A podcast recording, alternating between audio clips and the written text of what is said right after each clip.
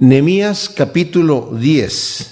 Hemos visto en este tremendo libro de Esdras y Nehemías, que es la continuación de la historia del otro, aunque en realidad Nehemías y Esdras son contemporáneos. Vimos nosotros la historia después de que regresó el pueblo de, de la deportación de Babilonia, cuando estuvieron allá por causa de la rebelión que tuvieron con el Señor y el Señor los, los llevó allá. El reinado del norte se había revelado con el Señor desde hace mucho tiempo y a Siria se lo había llevado y lo había esparcido por pues, las naciones que tenía Siria conquistadas, ¿verdad?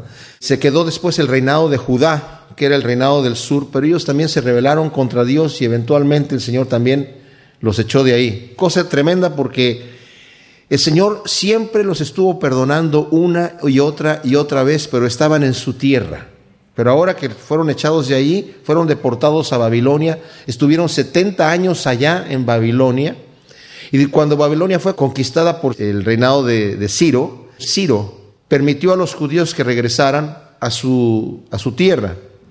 Esto es interesante porque desde ese momento, como se le llamaba a ese reinado de Judá, el que fue llevado por eh, Nabucodonosor a Babilonia, de ahí en adelante a los judíos se les llamó judíos porque se le llamaba la tribu de Judá, aunque en realidad los que vivían en el reinado de Judá eran Judá, Benjamín, los levitas también estaban ahí, y también de las demás tribus, todos los que no quisieron adorar eh, eh, la idolatría que inauguró Jeroboam en el reinado del norte que se llamaba Israel, también estuvieron ahí.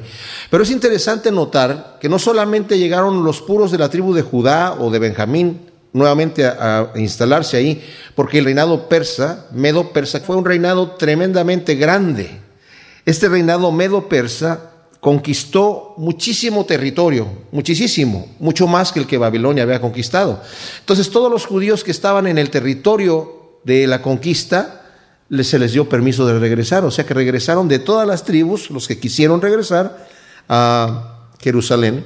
Estaba habitada eh, Israel en ese momento por gentes de diferentes pueblos, se habían quedado algunos judíos, pero se les llamaba samaritanos desde ese momento, y, tenían una mezcla de religiones, adoraban a sus dioses y de alguna manera respetaban también al Dios de Israel, a Jehová, pero eh, no como debe ser, ¿no? Bueno, vimos que en esta historia estábamos tipificando lo que Dios ha hecho y lo que quiere hacer en nuestras propias vidas con lo que sucede con el libro de Nehemías especialmente. Nehemías es un hombre que representa, en cierta manera, es un, un tipo de Jesucristo en nuestra vida. Lo vamos a analizar un poco más adelante, pero quisiera solamente a manera de resumen explicar lo que hemos visto anteriormente. Vimos que cuando llega el pueblo a habitar a Jerusalén por el mandato de Ciro, lo primero que hacen es instalar un altar para el sacrificio y después construyen el templo. La orden era construir el templo, porque Ciro quería estar bien con Dios.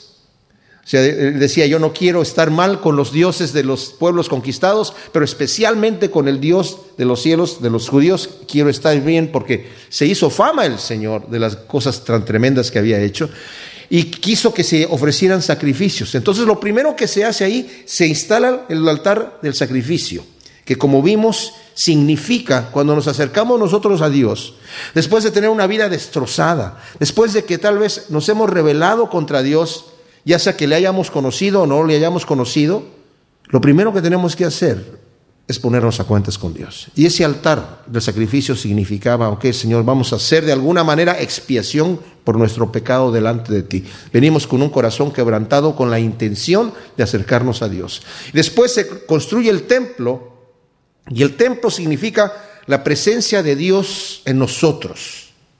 Cuando el Señor mandó a Moisés que hiciera el tabernáculo, lo hizo para que supiera el pueblo de Israel que Dios iba a estar con ellos. Dios habita en todos lados, pero para que el pueblo supiera que la presencia de Dios iba a ir con ellos, hacían el tabernáculo. El templo fue ya la versión sólida, ya inmóvil del el tabernáculo, que lo hizo Salomón.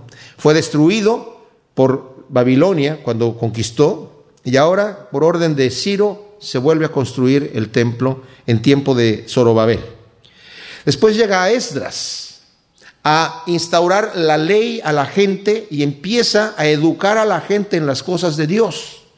La gente se duele del pecado que han cometido, pero cuando Nehemías, que viene 13 años después de que llegó Esdras, como dije, son contemporáneos porque va a estar allí Esdras mientras está Nehemías ahí también, Nehemías va a llegar como gobernador. Zorobabel había llegado unos, casi unos 100 años antes que Nehemías y vino también como gobernador, después hubo otros gobernadores en medio. Bueno, pero llega Nehemías porque Nehemías, que no conocía Jerusalén, investiga con su hermano que lo envía para que viera, cómo, en qué condición estaba la tierra de sus padres, no de él, ¿verdad? Y dijo, está en gran afrenta porque aunque está el templo construido, lo invade la gente. Llegan ladrones que roban durante el día y secuestradores durante la noche, que se llevan a la gente, la matan y al otro día se las encontramos en el camino tirados, ahí los cadáveres. Entonces, se duele muchísimo Nemías y empieza a llorar y empieza a ayunar y empieza a orar al Señor por cuatro meses para que el Señor le diese dirección. Y ya una vez que Dios le da dirección, habla con el rey Artajerjes en aquel entonces y el rey lo envía la tercera vez. Digo tercera vez porque pero con Ciro envió unos judíos, con Esdras envía a otros y ahora viene con Emías otra cantidad de judíos también y, y más gente y lo envía porque él quería, Nehemías, construir los muros de Jerusalén para que estuviese protegida la ciudad. Nuevamente, la tipología, nuestra vida, el altar primero que se construye es nuestra comunión con Dios en el momento en donde nosotros nos ponemos a cuentas con Dios. El templo es la presencia de Dios en nuestro corazón. Pero el enemigo nos está atacando, necesitamos una protección y el Señor quiere que nosotros sepamos construir esas murallas. Vimos anteriormente que empezaron con mucho problema al construir las murallas. Hubo muchísimo ataque de parte de los enemigos. Primero burlas y Nehemías todo lo llevaba en oración al Señor. Y no hicieron casos de las burlas. Después amenazas de muerte, llevaron todo delante del Señor también. Pero fue práctico Nehemías, dijo, nosotros nos vamos a defender y se armaron. Vamos a seguir construyendo, pero se, armaron. Ah, Nehemías hace una investigación de todo lo que está pasando ahí. Primero cuando llega, descansa tres días y luego sale con su caballo, sin decirle nada a nadie, a ver la condición tan deplorable que estaban las murallas, el gran trabajo que había que hacer. Hace una investigación. Y eso para nosotros es lo que tenemos que aprender en nuestra propia vida. ¿Verdad? Y viendo como tipo a Anemías, vemos al Señor trabajando en nuestra vida, en el sentido de que Él llega primero y Él ha entregado su vida. O sea, el Señor ha tenido para nosotros una visión y sabe lo que quiere hacer, hace una investigación. Cuando nosotros venimos delante de Dios y abrimos nuestro corazón, el Señor nos dice hay que reparar aquí, hay que reparar acá, hay que hacer esto y aquello y es lo demás allá. Y en realidad necesitamos nosotros escuchar la voz de Dios en nuestra vida, porque Él se da cuenta de cómo está nuestra condición.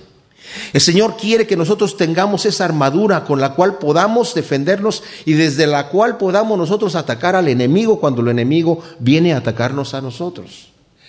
Esto lo digo, mis amados, por un motivo, porque lo más importante en nuestra vida, en realidad, lo más importante, no hay cosa más importante, es nuestra relación con Dios.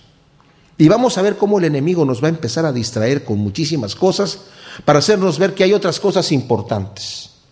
Les digo un detalle, en el momento que nosotros partimos para estar con el Señor, ahí lo que era importante, que realmente no era importante, se desvanece. Estoy hablando con un amigo ayer que su padre acaba de morir, era un anciano de una iglesia. Pero dice, qué bonito es tener esa, esa memoria de la gente que tuvo beneficio de su vida. Y no lo recordamos en su muerte, no se recuerda con dolor, se recuerda con gozo por el legado que dejó. Y ahora está delante del Señor. Allí cuando estemos delante del Señor, nuestras prioridades vamos a ver lo que realmente valía y lo que realmente no valía, en qué gastamos nuestra vida. Por eso el Señor sabe, el enemigo te quiere destruir, hay que construir esos muros. Lo tremendo de esto es que el Señor viene con nosotros, Él hace la investigación. Y saben un detalle que sucede aquí, cuando ven el pueblo de Israel que había mucho, pero mucho eh, escombro que quitar, había que quitar escombro.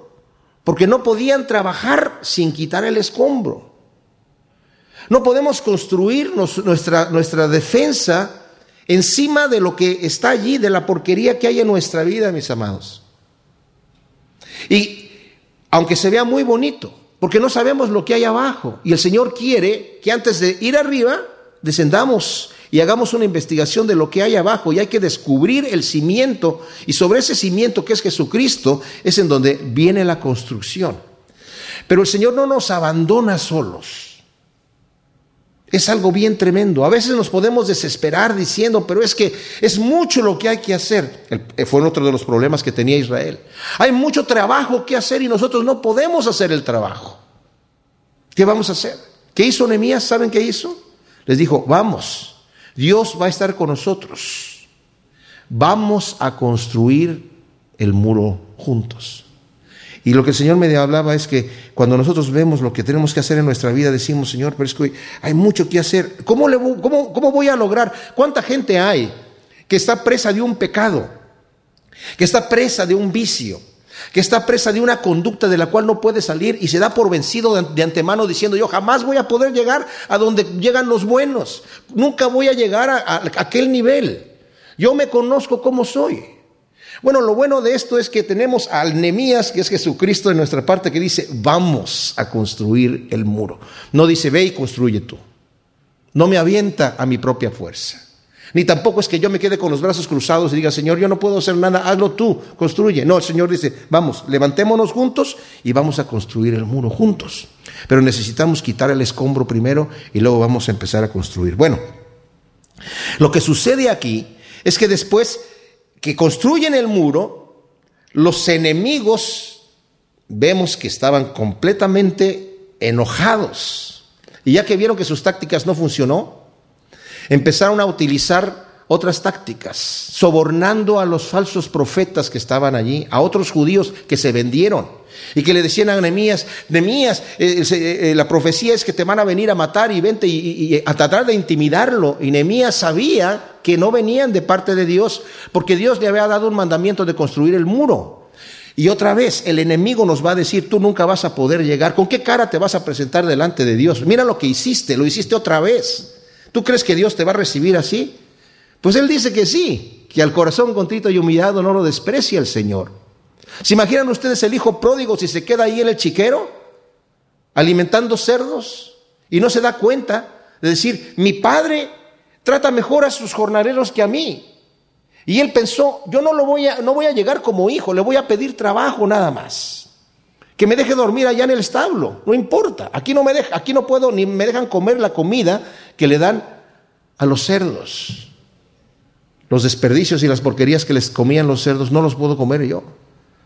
Mi padre no es así, mi padre trata bien a sus siervos. Y llegó con su padre y se llevó la sorpresa que el padre lo estaba esperando, lo recibió con los brazos abiertos, le puso el mejor vestido, le puso el mejor anillo, mató al mejor animal engordado para hacer una gran fiesta y dijo, gocémonos porque mi hijo que era muerto volvió a venir. Así nos recibe el padre cuando le hemos fallado.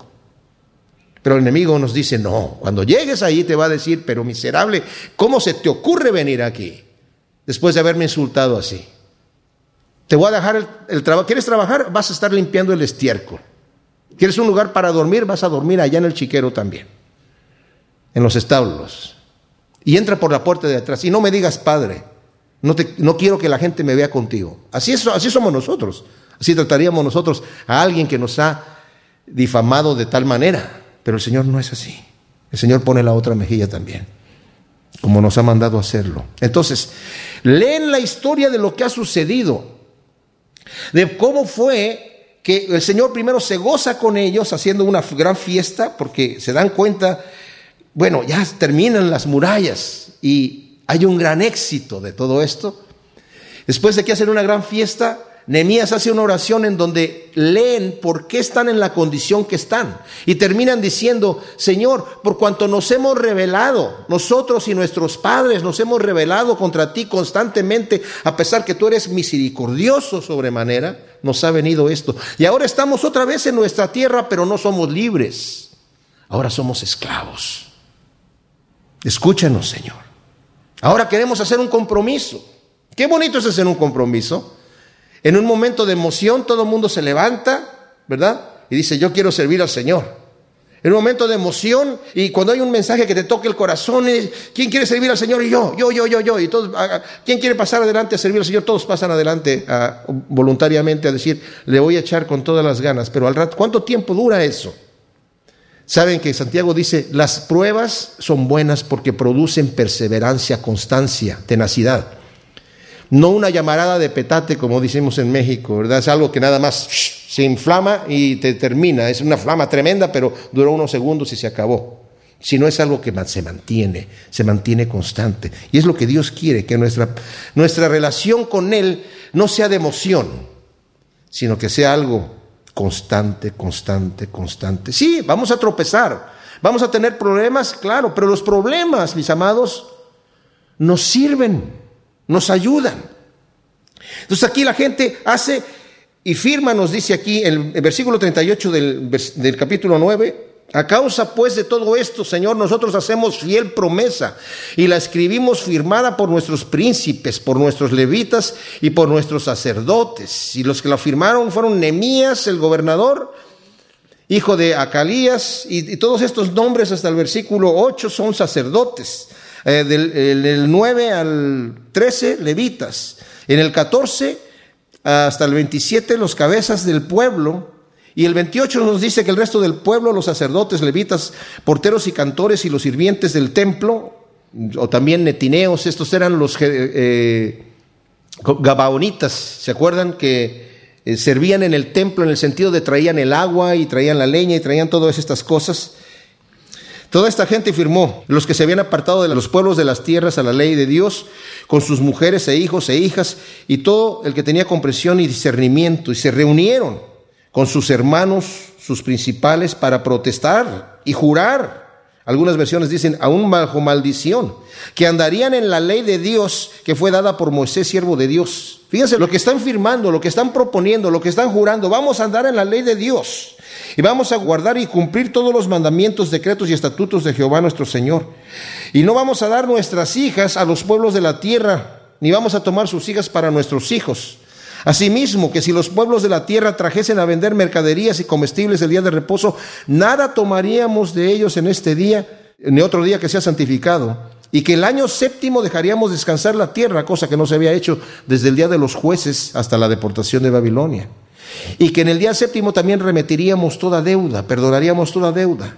Nos impusimos además por ley el cargo de contribuir, ofrendar cada uno, cada año, con la tercera parte de un ciclo para la obra de la casa de nuestro Dios y para el pan de la proposición y para la ofrenda continua, para el holocausto continuo en los días de reposo, en las lunas nuevas, festividades, para las cosas santificadas y para los sacrificios de expiación por el pecado de Israel y para todo el servicio de la casa de Dios. O sea, vamos a estar allí ofrendando lo necesario para que siga funcionando todo en la casa de Dios. Le vamos a dar prioridad. Y echamos suertes los sacerdotes y los levitas del pueblo acerca de la ofrenda de la leña para traerla a la casa de nuestro Dios, según las casas de nuestros padres en los tiempos determinados cada año para quemar sobre el altar de Jehová nuestro Dios, como está escrito en la ley.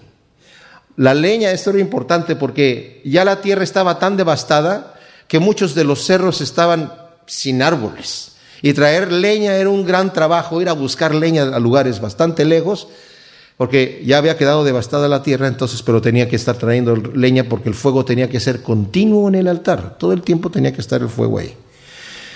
Entonces hacen suertes para esto. Y que cada año traeríamos a la casa de nuestro Señor las primicias de nuestra tierra. O sea, lo primero, no lo que nos sobra, sino lo primero.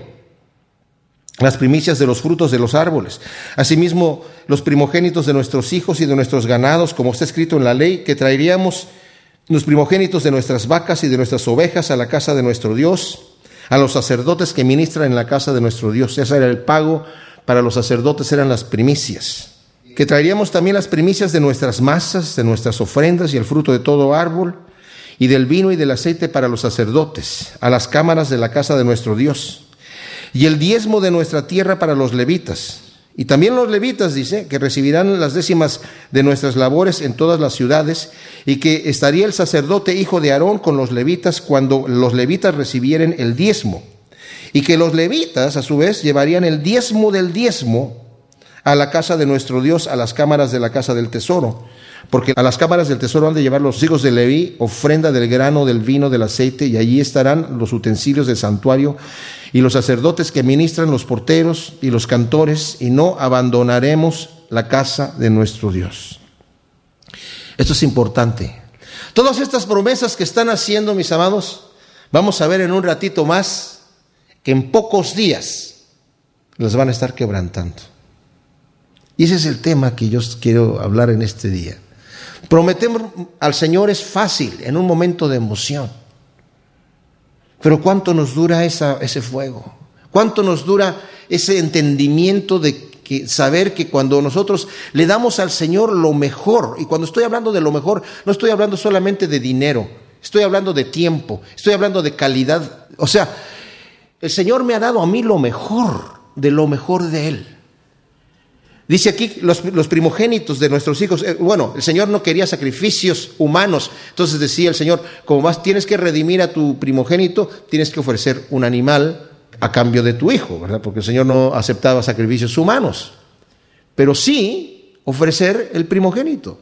Qué tremendo que el Señor ofreció su primogénito para nosotros, su unigénito, en sacrificio por nuestra salvación. El Señor nos ha dado lo mejor de lo mejor. El Señor no escatimó absolutamente nada para darnos lo que le sobraba, sino su amado Hijo, en quien tiene complacencia, no le dijo a un ángel, ve y muere por estos pecadores. El Señor dijo, yo voy, voy a tomar forma de hombre y yo mismo voy a pagar. El Señor nos ha dado lo mejor de lo mejor, lo mejor de su tiempo, lo mejor de su todo. Y nosotros debemos de recompensar al Señor en agradecimiento, en entendimiento de que Él es nuestro Dios, de que Él es nuestro amado, de que Él tiene para nosotros cosas que ojo no vio, ni oído oyó, ni han subido en corazón de hombre. Pero a veces nuestra fe es tan flaca que creemos mentalmente pero no de corazón y al rato nos apartamos, nos distraemos muy fácilmente y vamos a ver qué tácticas utiliza el enemigo para apartar al pueblo de esta promesa. Fíjense que juraron bajo maldición. O sea, cualquier juramento era bajo maldición, aunque no tuvieran que decir bajo maldición, pero juraron y firmaron un documento, palabras, palabras, palabras. ¿Por qué hacemos promesas a Dios? Porque no confiamos en nuestra carne. Bueno, ciertamente, yo no confío en mi carne.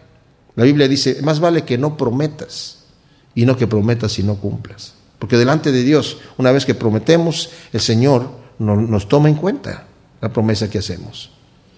Pero aún, aunque hemos quebrantado la promesa, hay un remedio y vamos a ver el tremendo remedio que el Señor va a utilizar aquí.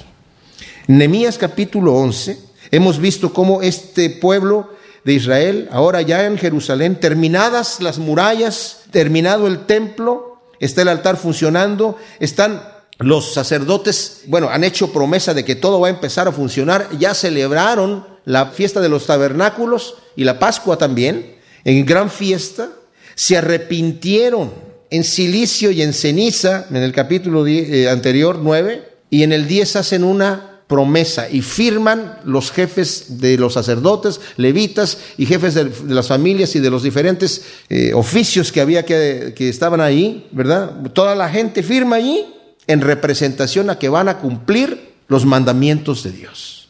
Y nos dice aquí que habitaron los jefes del pueblo en Jerusalén, mas el resto del pueblo echó suertes para traer uno cada diez que morase en Jerusalén, ciudad santa, y las otras nueve partes en las otras ciudades. Y bendijo el pueblo a todos los varones que voluntariamente se ofrecieron para morar en Jerusalén. Ahora, el detalle aquí es que Jerusalén tenía casas destruidas. La gente tenía sus casas allá en el campo, en donde estaba su terreno, y era un sacrificio dejar su casa ya construida allá y venir a tener que reconstruir una nueva en Jerusalén. Era un sacrificio. Además, no estaban en el campo, iban a estar en una ciudad destruida. El templo estaba ahí y las murallas también, pero las casas estaban destruidas. Entonces hicieron suertes. Uno de cada diez Y hubo gente que dijo voluntariamente, yo también me voy a vivir allá a la ciudad. No era como en nuestros días que la ciudad es toda la comodidad y, en el campo eh, eh, vivían rústicamente, estaban al revés. Ahora tenían que hacer la ciudad cómoda y eso les iba a costar mucho trabajo. Y era necesario que vivieran en la ciudad porque si no la ciudad quedaba desprotegida. Y nuevamente, aquí vemos a Nehemías y vemos a la mano de Dios en representación con Nehemías, en el sentido de que el Señor quiere que construyamos en nuestra vida lo que está destruido. Pero el Señor no nos deja solos. El mismo Nehemías dijo anteriormente, con mi mismo dinero yo voy a empezar a poner allí para que con el dinero que a mí me corresponde, voy a empezar a ayudar a la gente para construir sus casas también. O sea, ellos van a estar construyendo, pero yo también voy a poner lo necesario. Y eso hace el Señor. El Señor hace la obra en nosotros, pero nosotros ayudamos a construir. El Señor quiere que seamos parte del trabajo que el Señor está haciendo en nuestra vida. Nosotros tenemos que tomar la decisión de qué camino tenemos que caminar. La disciplina cristiana, mis amados, es una disciplina en donde yo tomo la decisión, en donde yo le digo no a la carne, y eso me cuesta. Pero el poder de hacerlo lo hace el Espíritu Santo, la decisión la tomo yo. El Señor no va a decidir por mí. Yo tengo que tomar la decisión. Y aquí nos está hablando, ¿verdad?, de nombres que no nos interesan, de estar leyendo todo esto, de, qué ciudades venían y la gente que llegó a vivir allí en Jerusalén. Es, todo esto un tanto tedioso. Nos vamos hasta el capítulo 12, versículo 17, en donde van a dedicar el muro. Y lo que van a hacer aquí es que nos dice que para la dedicación del muro de Jerusalén buscaron a los levitas de todos los lugares para traerlos a Jerusalén y para hacer la dedicación y la fiesta con alabanzas y con cánticos, con címbalos, alterios y cítaras. O sea, para no leerlo todo, que no sea tan tedioso, se les voy a resumir a decirles lo que está sucediendo. Hacen dos coros grandes, ¿verdad? En donde traen a estos músicos de los levitas que van a estar sobre la muralla, parten desde un punto Empiezan unos hacia el norte y otros hacia el sur, por encima de la muralla. La muralla medía 2 metros 75 centímetros, así que tranquilamente la gente puede andar ahí caminando y bailando y cantando. Y están haciendo un gran estruendo. Y uno de los coros lo guía Esdras y el otro lo guía Nehemías, que van al frente. Y después se reúnen en el templo, entran a los atrios del templo y hacen una gran fiesta ahí cantando. Y dice que el estruendo se escuchaba hasta afuera de la ciudad. Después deciden las porciones que les van a dar a los sacerdotes y a los levitas, o sea, los que le va a tocar a cada uno por el trabajo que están haciendo. ¿Ok? Entonces, hasta este momento, mis amados, está todo bien, bien bonito. Se, gozaron de la obra que acá que está terminada, ¿verdad? Y podíamos pensar, pues qué bueno. Ya tienen las murallas hechas, el enemigo está afuera, ya no los va a poder atacar, las puertas están cerradas. Nemías ha dicho, aquí se van a cerrar las puertas y no va a entrar la gente. En el día de reposo se cierra la puerta y instruyó a los que estaban allí, a los porteros, el día de reposo empezaba el sábado en la tarde, se cierra la puerta y no entra nadie. Y había gente que venían, lo vamos a leer aquí, que venían a tratar de vender en el día de reposo y, y les dijeron que no. Pero vamos a ver lo que sucede. Aquel día se leyó en el libro de Moisés oyéndolo el pueblo, dice el capítulo 13, y fue hallado escrito que en él, que los amonitas y los moabitas no debían entrar jamás en la congregación de Dios, por cuanto no salieron a recibir a los hijos de Israel con pan y agua, sino que dieron dinero a Balaam, ese falso profeta, para que los maldijera, mas nuestro Dios volvió la maldición en bendición. Cuando oyeron pues la ley, separaron de Israel a todos los mezclados con extranjeros. Ahora, es interesante notar que ya habían hecho esto anteriormente ya habían separado a la gente de los extranjeros. Y dijeron, ¿por qué está pecando la gente uniéndose con los extranjeros cuando en la ley dice que no se puede hacer? Y habían tomado la decisión y lo llegaron a hacer que en donde los hombres les dijeron a sus mujeres extranjeras, se tienen que ir, con todos los hijos extranjeros que nacieron, o sea, nacieron de y echaron a sus mujeres con sus hijos y, y se parece una cosa así medio, ay, ay, ay, medio fuerte. No es esto que la Biblia esté hablando que no puede haber matrimonios interraciales. Eso no está diciendo la Escritura. No está diciendo que no nos podemos casar entre extranjeros de, o diferentes países. Bueno, yo soy mexicano y mi esposa es de aquí de Estados Unidos, pero no está diciendo eso. Lo que pasa es que en aquel entonces las mujeres extranjeras que vivían en esa región tenían costumbres de adoración pagana.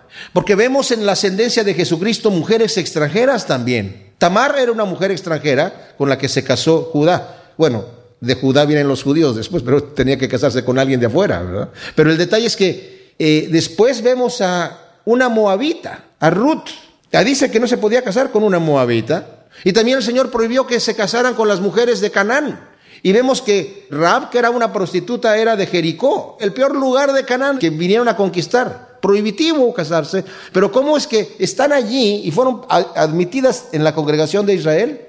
Porque Ruth dijo, yo voy a dejar a mi pueblo. Yo te seguiré, le dijo a Noemí, a donde quieras que tú vayas, tu pueblo será mi pueblo y, importante, tu Dios va a ser mi Dios, el Dios verdadero. Entonces ahí ya cambió la situación. También Raab le dijo a los espías, yo sé que el Dios de Israel es el Dios verdadero y, los, y, ya entregó este pueblo en manos de ustedes. Entonces vemos que, o sea, hubo una verdadera conversión. Bueno, pero aquí leyeron este asunto. Entonces el sacerdote Eliasib, fíjense, antes de esto, el sacerdote Eliasib, jefe de la cámara de la casa de nuestro Dios, había emparentado con quién? Con Tobías el amonita, el enemigo de los judíos que estaba siempre intimidando y amenazando a Nehemías. Fíjense lo que dice al final del capítulo 6, denle la vuelta un poquito ahí, y es impresionante lo que sucede ahí con estos enemigos de Dios.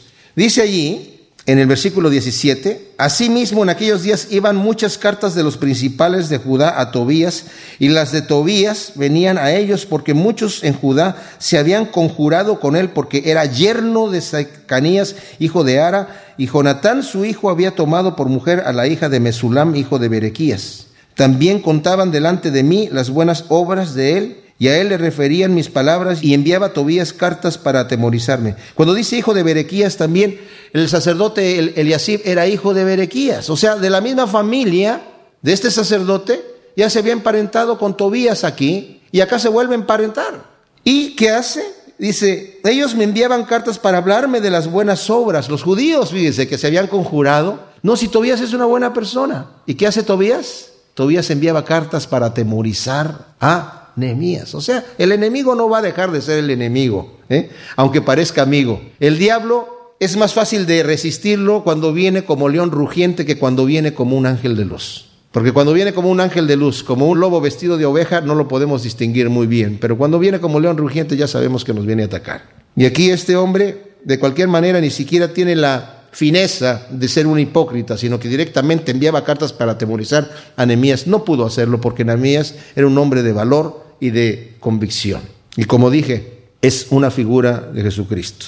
Entonces, este sacerdote hace eso y fíjense lo que dice, y había preparado, algunas versiones se dice había hecho, no, había preparado, porque ya estaba hecha la cámara, una gran cámara en la cual guardaban antes las ofrendas, el incienso, los utensilios, el diezmo del grano y del vino y del aceite que estaba mandado dar a los levitas y a los cantores y a los porteros y la ofrenda de los sacerdotes, más a todo esto yo no estaba en Jerusalén porque en el año 32 de Artajerjes, rey de Babilonia, fui al rey. Al cabo de algunos días pedí permiso al rey para volver a Jerusalén y entonces supe del mal que había hecho Eliasib por consideración a Tobías, haciendo para él, o preparando más bien, una cámara en los atrios de la casa de Dios. Y me dolió en gran manera y arrojé todos los muebles de la casa de Tobías fuera de la cámara. Bueno, y a Tobías con él con los muebles también. Y dije que limpiasen las cámaras e hice volver allí los utensilios de la casa de Dios, las ofrendas y el incienso.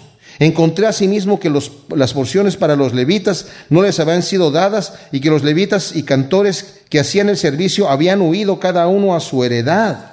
Entonces reprendí a los oficiales y dije, ¿por qué está la casa de Dios abandonada? Y los reuní y los puse en sus puestos. Ahora, notemos dos cosas aquí. Este Tobías como es enemigo y no puede entrar a la ciudad porque le tiene prohibido, ¿se acuerdan qué le dijo Nemías a Zambalat y a Tobías? Dijeron, nosotros hacemos una gran obra y ustedes no tienen parte en Jerusalén, no tienen parte ahí. Eso cuando, cuando ellos em, vieron que empezaban a construir, que vino Nemías para construir el templo, lo dice en el capítulo 2, versículo 9 dice, vine luego a los gobernadores del otro lado del río y les di las cartas del rey y el rey envió conmigo capitanes del ejército y gente de a caballo, pero oyéndolos Zambalat, Oronita y Tobías el siervo amonita, les disgustó en extremo que viniese alguno para procurar el bien de los hijos de Israel. Luego en el versículo 19, después de que dice en el, en el 18, eh, Nehemías, levantémonos y edifiquemos. Y así se esforzaron sus manos para bien esta gente. Pero cuando lo oyeron Zambalat, Oronita, Tobías y el siervo Amonita, y Gesem el árabe hicieron escarnio de nosotros y nos despreciaron diciendo, ¿qué es esto que hacéis vosotros? ¿Os rebeláis contra el rey? Y en respuesta les dije, el Dios de los cielos, Él nos prosperará y nosotros, sus siervos, nos levantaremos y edificaremos porque vosotros no tenéis parte, ni derecho, ni memoria, ni propiedad, quiere decir esto, en Jerusalén. Si ustedes no tienen nada que ver aquí, no tienen parte ni aquí. ¿Y dónde está este hombre? Adentro de la ciudad. Emparenta con la gente, emparenta no con cualquiera, emparenta con el sumo sacerdote. Y el sumo sacerdote, ¿qué es lo que hace? Una de las cámaras que estaban dedicadas para las ofrendas de Dios. Quita las ofrendas de Dios y mete ahí a Tobías en una gran cámara, pegado al templo. Mis amados, el enemigo a veces no nos puede atacar porque tenemos la protección del Señor. Entonces, ¿qué hace? Emparenta con nosotros, se hace nuestro amigo. Y al rato en nuestro corazón ya no está Cristo sentado en el trono. En donde debiera estar habitando el Espíritu Santo están los muebles de un Tobías. ¿Qué Tobías tienes en tu corazón? ¿Qué es aquello que impide que la gente esté ahí? Estaba leyendo un ejemplo de un pastor que platicaba de una señora que estaba invitando a los vecinos a su casa a tener una reunión. Y tenía una vecina católica, pero la vecina católica no quería la reunión cristiana esta. Entonces le dijo, bueno, los vamos a tener aquí en mi casita, En, la sala de mi casa. Y al otro día, ¿y cómo estuvo la reunión? Muy buena. Dice, vinieron 35 personas, estaba llena el lugarcito allí de la casa, la, la sala, ¿verdad? Llenísimo. No cabía más gente. Ah, bueno. Eh, si quiere venir a la siguiente reunión, no, gracias, es que no, puedo ir. Y, pero curiosa la señora al otro día le dijo, bueno, ¿y qué tal estuvo la reunión? Buenísima, vinieron 42 personas y se llenó el lugar, ya no cabía nadie. Ah, caray. Entonces, ¿Quiere venir a la siguiente reunión? No, muchas gracias. Es que, bueno, tuvieron otra reunión y al otro día en la mañana, la vecina, ¿qué tal estuvo la reunión? La mejor reunión que hemos tenido, mejor que las anteriores. Había 61 personas y ya no cabía nadie. Le dice, un momento, le dice la, vecina, pero ¿cómo me dijo que el primer vez vinieron 35 y estaba lleno el lugar y que no cabía nadie más? Y luego el siguiente dice, me, dice que había 42 personas y, y estaba lleno el lugar y ahora me dice que había 61 personas y Dice, bueno, es que tuvimos que sacar los muebles al patio. Esta ilustración viene para nuestro corazón. ¿Qué muebles hay en nosotros que no podemos ser llenos del Espíritu Santo? ¿Qué muebles de qué Tobías está impidiendo que el Espíritu Santo fluya en nuestro corazón? ¿Saben qué? Esto lo hizo Nehemías. Yo saqué los muebles. No los tienes que sacar tú si no puedes. Dile al Señor, Señor, saca los muebles del Tobías que está en mi corazón y límpiame porque había que hacer una limpieza ceremonial para que fluya. ¿Y qué debía estar allí? Debían estar allí las ofrendas para Dios. Lo que era de Dios este sacerdote, terriblemente, con cara de sacerdote, con oficio de sacerdote, equivocadamente permitió la carnalidad. De manera que en el templo, ¿y qué sucede con eso? Esto solamente estaba este Tobías, estaba infectado, era un parásito, pero a la vez ya no traían las ofrendas al pueblo de Dios. Los levitas se habían ido al campo porque ya no les traían las ofrendas, entonces se pusieron a trabajar. Y dice, reprendí a los oficiales y les dije, ¿por qué está la casa de Dios abandonada? Y los reuní y los puse en sus puestos. Fíjense lo que dice el versículo 39 del capítulo 10 al final. Dice, y no abandonaremos la casa de nuestro Dios. Estaba abandonada. En unos cuantos días se va Nehemías a ver al rey. Unos cuantos días regresa a la casa de Dios, está abandonada. Y está este hombre que no tiene parte ni suerte dentro de la casa de Dios, con su mugrero allí en uno de estos eh, aposentos que tenían. Y todo Judá trajo entonces después el diezmo, el grano del vino, del aceite y de los almacenes, y puse por mayordomos de ellos, fíjense, a un sacerdote, Selemías, a un escriba, Sadoc, a un levita, Pedaías, y a uno de los laicos ahí, Anán, hijo de Sacur, hijo de Matanías, porque eran tenidos por fieles. Ellos tenían que repartir a sus hermanos. Acuérdate de mí, oh Dios, en orden a esto, y no borres mis misericordias que hice a la casa de mi Dios y en su servicio. En aquellos días vi en Judá algunos que pisaban en el lagares en día de reposo y que acarreaban haces y cargaban asnos con vino y también uvas e higos y toda suerte de carga, y que traían a Jerusalén en el día de reposo y los amonesté acerca del día en que vendían sus provisiones. También había en la ciudad tirios, o sea, de Tiro, que traían pescado y toda mercadería. Y vendían el día de reposo a los hijos de Judá en Jerusalén. Y reprendí a los señores de Judá y les dije, ¿qué mala cosa es esta que vosotros hacéis profanando en el día de reposo? ¿No hicieron así nuestros padres y trajo Dios todo este mal sobre nosotros y sobre esta ciudad?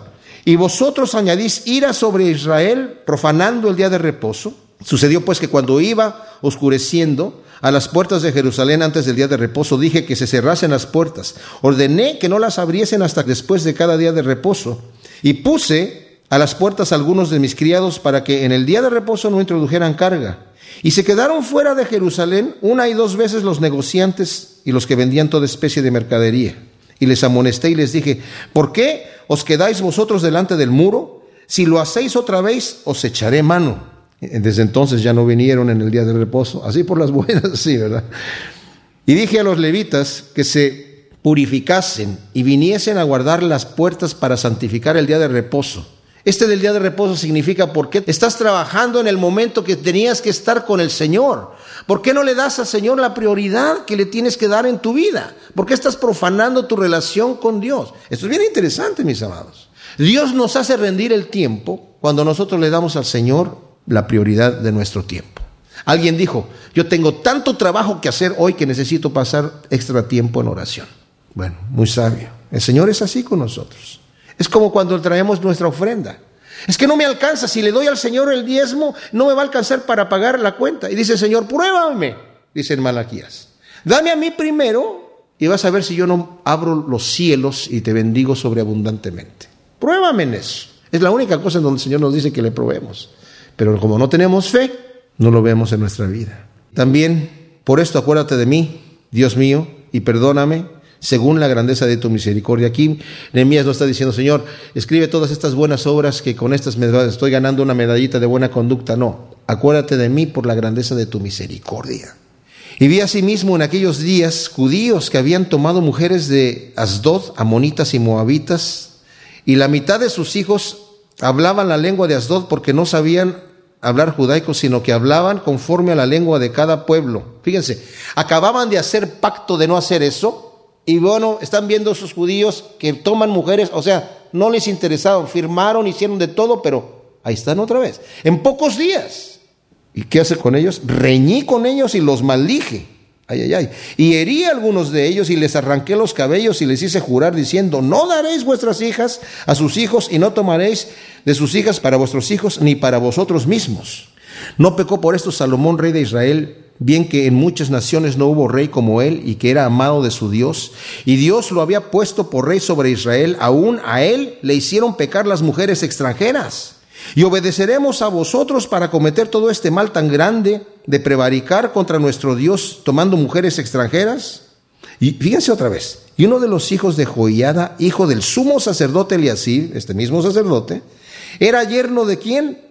De Zambala, del otro enemigo. ¡Qué increíble! O sea, este Eliasib hizo parentesco con los dos enemigos principales de Dios, que se molestaron porque Nehemías venía para hacer un bien a los judíos y para poner las murallas de Jerusalén y reconstruir. Pero como dije, el enemigo si no nos puede atacar hace parentesco con nosotros. Entonces dice, por tanto lo ahuyenté de mí. ¿A quién? Pues tal vez al hijo y tal vez también al sacerdote. Muy posiblemente. Acuérdate de ellos, Dios mío, contra los que contaminan el sacerdocio y el pacto del sacerdocio y de los levitas. Los limpié pues de todo extranjero y puse a los sacerdotes y levitas por sus grupos, a cada uno en su servicio, y para la ofrenda de la leña en los tiempos señalados y para las primicias. Acuérdate de mí, Dios mío, para bien. Ahora, para concluir, mis amados, ¿qué es lo que hace aquí Nehemías? Lo que Cristo quiere hacer en nuestra vida. Ok, hicimos promesa al Señor de servirlo. Hicimos promesa, Señor, aquí te entrego mi vida. Le hemos fallado. Ahora pidámosle al Señor que quite a los Tobías, a los Ambalats y a todo ese mueble y porquerías que han puesto en nuestro corazón para desviarnos de la prioridad de servir al Señor. Y dejemos que el Señor nos limpie. Porque Él, así como termina aquí la cosa en buen término, el Señor quiere terminar en buen término en nuestra vida. Porque el enemigo no va a descansar nunca. Nunca. Pero no estamos solos. El Señor nos protege. El Señor nos ayuda, el Señor nos da sabiduría. Aprendamos, por favor, de, este, de esta enseñanza tan tremenda y de este tipo de Nemías con el tipo de Jesucristo sabiendo que Él nos va a ayudar. ¿Tendrá el Señor que arrancarme el cabello y reñir conmigo? Le va a costar trabajito. No. Reñir conmigo. Eh, necesitamos que el Señor nos discipline. ¿Queremos la mano dura de Dios o queremos escuchar por amor y decir, Señor, perdóname, ayúdame, ayúdame a sacarte estas cosas de mi vida y, y a levantarme, ¿verdad? Porque somos polvo.